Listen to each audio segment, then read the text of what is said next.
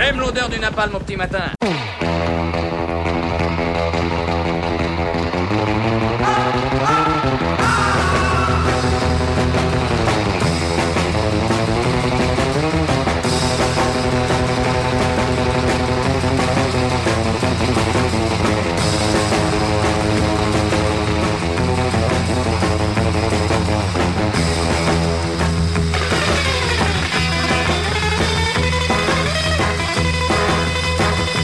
Il faut bien l'avouer, l'affaire Gassama sent bon le fait divers, bien calibré pour ne pas dire choisi et ciselé.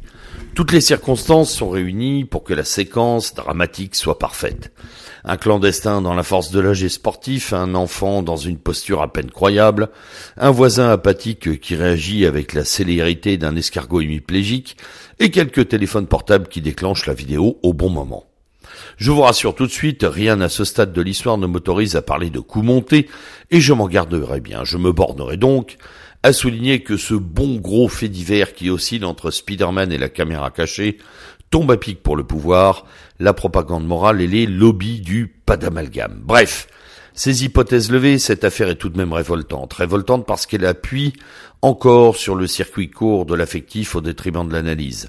Révoltante parce que l'on fait de ce clandestin malien un super-héros dont le nom s'étale dans toute la presse, alors qu'on ne connaît et que l'on ne connaîtra jamais aucun des noms des 21 soldats français tombés pour la France au Mali en opération.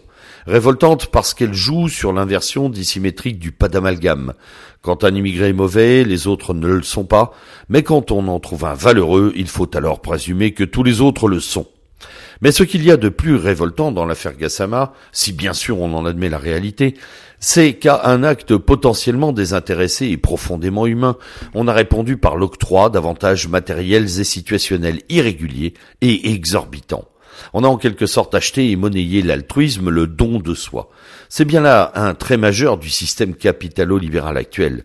Et Emmanuel Macron, produit chimiquement pur de l'hyperclasse financière, ne pouvait y répondre autrement. Il ne connaît pas et où fait semblant de ne pas connaître d'autres modes de, règlement.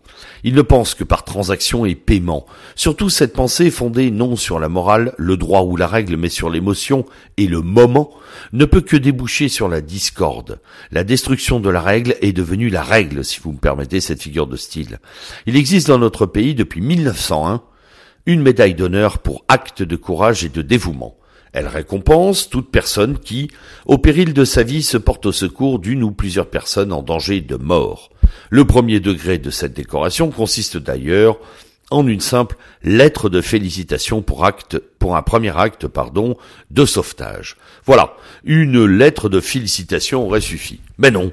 On a eu la réception à l'Elysée, la naturalisation express que les légionnaires apprécieront d'ailleurs, eux qui attendent trois ans, et enfin un boulot en prime chez les pompiers qui eux aussi s'étranglent gentiment en voyant arriver le kidam.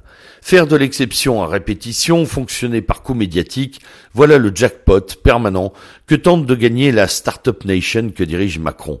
On aurait tort d'ailleurs de croire que la Startup Nation est un concept, un système qui se borne à gérer un pays comme une entreprise. La Startup Nation entend aussi rendre tout monnayable, contractuel, négociable.